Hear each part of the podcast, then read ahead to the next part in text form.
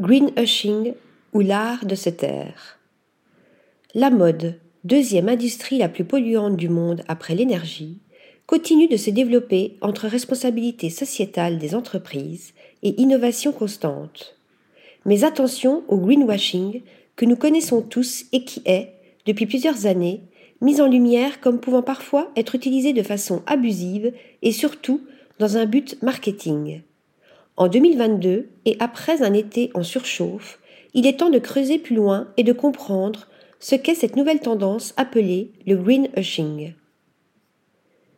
L'éco-silence, comme nous pourrions le traduire en français, consiste à passer sous silence les efforts en durabilité faits par les entreprises et va à contre-courant de l'éco-blanchiment.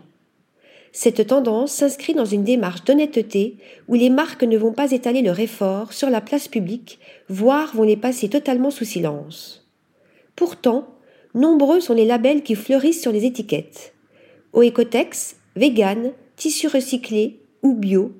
Mais cela ne suffit pas pour certaines associations qui dénoncent parfois l'abus d'arguments ou soulignent les promesses floues comme, en septembre dernier, au Royaume-Uni, avec la marque de lessive Persil proposant une publicité qui s'est vue interdite de diffusion par l'autorité britannique pour son message environnemental pas assez clair.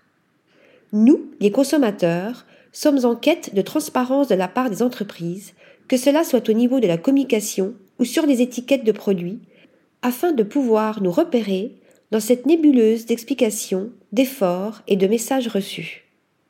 Par exemple, la marque internationalement connue Patagonia dirigé par Yvon Chouinard, qui a récemment pris la décision de léguer son empire à un trust et une ONG environnementale, a déclaré dans une lettre ouverte qu'elle n'utilise pas le mot durable dans sa communication car l'équipe sait pertinemment que la mode fait partie du problème climatique.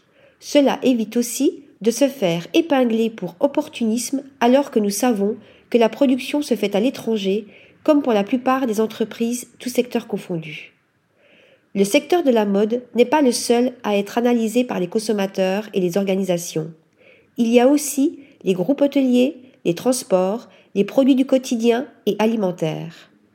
Mais il faut retenir que la durabilité, c'est aussi l'intemporalité, avec une démarche qui va conscientiser les consommateurs à garder les pièces et appareils plus longtemps que ce n'est de la fast fashion pour la mode ou ceux construits dans une optique d'obsolescence programmée pour la technologie et leur ouvrir les yeux sur l'abus de plastique dans la distribution et dans l'hôtellerie.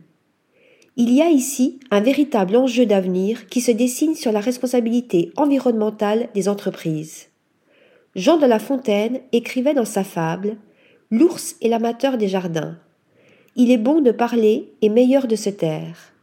Continuons sur mais tous deux sont mauvais alors qu'ils sont outrés.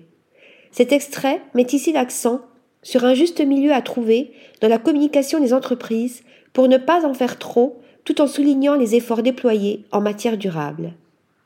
Article rédigé par Thomas Durin.